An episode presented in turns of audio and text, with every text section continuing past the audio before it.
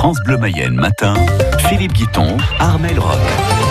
C'est assez saisissant, Philippe, ce matin, quand on met le nez dehors, il fait froid. C'est officiel. Moi, j'avais 7 degrés chez vous. Qu'est-ce que ça donne? 02 43 67 11 11. Après le froid, le brouillard et la pluie.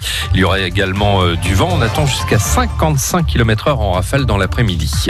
Armel, dans l'actualité, le préfet de la Mayenne prend de nouvelles mesures contre la Covid-19. Oui, car l'épidémie progresse et les indicateurs le prouvent. Le taux d'incidence est monté à 78, 6 cas positifs pour 100 000 habitants.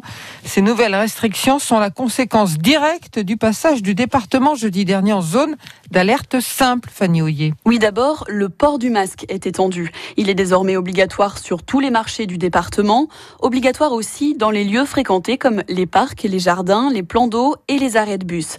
Il faudra le porter également autour des établissements scolaires, des crèches, des gares ferroviaires et routières dans un rayon de 50 mètres. Et puis, il est obligatoire dans les rues de 68 nouvelles communes à partir d'aujourd'hui, dans l'agglomération de Laval et de Mayenne, du pays de Château-Gontier, de Cran, plus les villes d'Ernée, d'Evron et de Mêlée-du-Maine. 137 communes sont désormais concernées en Mayenne. Autre restriction à partir de demain, le préfet interdit les fêtes privées, familiales dans certains établissements recevant du public. 30 personnes maximum autorisées dans les salles des fêtes, de spectacles et de réunions, par exemple. Dans les cercles privés, le préfet appelle aussi à limiter les fêtes de famille et les soirées entre amis. Cette nouvelle batterie de mesures épargne donc pour l'instant les événements sportifs et culturels, mais aussi les restaurants et les bars. Pas de diminution de leur jauge ni de leurs horaires d'ouverture. Un durcissement des mesures pour lutter contre la Covid-19. On en parle avec notre invité ce matin, le préfet de la Mayenne, Jean-Francis Treffel. Rendez-vous à 8h08 en France. Montpellier et Toulouse passent en zone écarlate et rejoindront demain la liste des villes où les bars sont fermés. Parmi les secteurs très touchés par la crise, celui du tourisme. Un comité interministériel se tient ce matin à Matignon pour faire le point sur les mesures pour soutenir la filière. Environ 6 milliards déjà engagés par l'État et obtenir de nouvelles garanties pour la reprise. Armel, aujourd'hui, les forains se mobilisent pour appeler à l'aide face aux conséquences de la crise du coronavirus. Opération escargot prévue ce matin dans une dizaine de villes comme Paris, Lille, Bordeaux, Marseille, Nancy, Vannes et Rouen. Les forains dénoncent les annulations en série des fêtes foraines. Ils ont tout arrêté pendant le confinement, comme tout le monde, avant de reprendre un peu en juillet et en août. Mais cet automne, certains se retrouvent sans rien. Karl Chenavier représente la Fédération des forains en Rhône-Alpes. Il dénonce une différence de traitement avec les autres commerçants. Pourquoi les commerces sédentaires auraient-ils le droit de reprendre leurs activités et nous, parce que nous sommes itinérants, parce que nous sommes forains, je ne comprends absolument pas l'acharnement qu'il y a sur ces fêtes foraines à vouloir systématiquement les arrêter. Et ce n'est pas équitable. La vogue pourrait se tenir avec des conditions sanitaires qui soient euh, respectées avec les mêmes protocoles qu'il y a dans le reste de la France. Les restaurateurs ont non, les centres commerciaux ont non. Tout arrive à être contrôlé puisque nous avons des masques, nous avons du gel hydroalcoolique à disposition de quasiment partout, nous respectons des distanciations.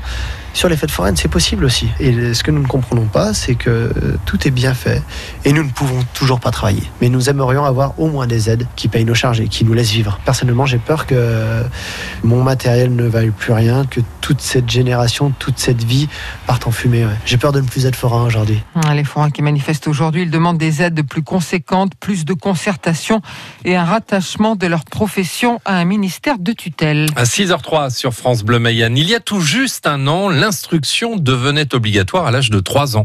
Une nouvelle étape devrait être franchie à l'horizon 2021 avec une obligation d'instruction à l'école. L'école, c'est le creuset républicain pour Emmanuel Macron. Il y a quelques jours, dans son discours sur les séparatismes, le président de la République a sonné la fin de l'école à la maison. Les familles concernées considèrent cette décision injustifiée. Germain Treil, elle serait en Mayenne au moins plusieurs dizaines rencontre avec l'une d'elles, un couple et ses deux jeunes enfants.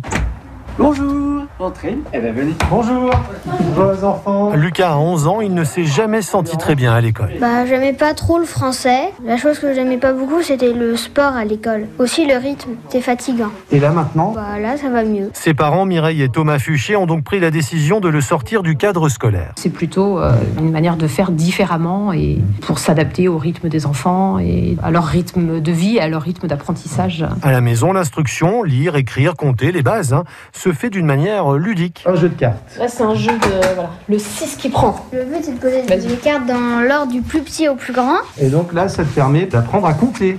C'est ça C'est ça. Si l'instruction en famille peut faire peur, c'est parce qu'elle n'est pas très bien connue. On voit pas trop en quoi euh, l'école républicaine serait plus républicaine que n'importe quel autre euh, mode de fonctionnement et d'instruction. Le choix de l'instruction en famille euh, n'a pas de, de cause religieuse. Le couple assure ne pas comprendre la décision qu'il juge brutale d'Emmanuel Macron sous couvert de vouloir combattre le séparatisme islamiste. On a la chance de vivre dans un pays extraordinaire où la, la liberté a une place euh, vraiment très très importante. En voulant supprimer l'école à la maison, les familles qui ont adopté ce mode d'apprentissage estiment que l'État porte atteinte aux libertés privées. Le projet de loi sur la fin de l'instruction à domicile sera discuté au Parlement au premier semestre 2021 pour une probable mise en œuvre dès la rentrée prochaine. Le sport, le football, avec l'ancienne de Château-Gontier et Antram qui ont décroché leur billet pour le cinquième tour de la Coupe de France. Exactement, monsieur. Deux équipes qualifiées au tir au but et sur le score de 4-2. Le match euh, qui doit décider de l'adversaire de Bonchamp au cinquième tour n'a pas pu se jouer. Ce soir, dans 100% Stade Lavallois, nous reviendrons sur l'actualité du club et ses cas de Covid. Et nous serons avec l'entraîneur de la NDC Angers. C'est l'adversaire des Tangos dimanche prochain en Coupe de France. Une cinquième place pour Laval Cyclisme lors de la troisième manche de première division. Au classement de la Coupe de France, le club mayennais reste 13e sur 25 équipes. Nul n'est prophète en son pays. Le mayennais champion de France de karting Charles Fiot a perdu son titre sur le circuit de Laval-Beau-Soleil. Le pilote de Mayenne a pris la troisième place. Le Grand Prix de France moto remporté par le Britannique Sam Lowe sur le circuit Bugatti du Mans. Le Français Fabio Quartararo conserve la tête du championnat du monde. À l'automne comme au printemps, qu'il fasse chaud ou qu'il fasse froid, personne, Philippe, ne bat Raphaël Nadal en Bah bah finale non, de bah bah. Roland Garros. L'Espagnol a décroché son 13e titre à Paris en battant le numéro 1 mondial Novak Djokovic en 3-7, 6-0, 6-2, 7-5. Il égale ainsi le record de 20 victoires en Grand Chelem de Roger Federer. Un peu plus tôt dans la journée, la Française Kristina Mladenovic et sa partenaire hongroise Timea Babos avaient remporté la finale du double dame. Elles étaient déjà tenantes du titre. Mais Armel, peut-être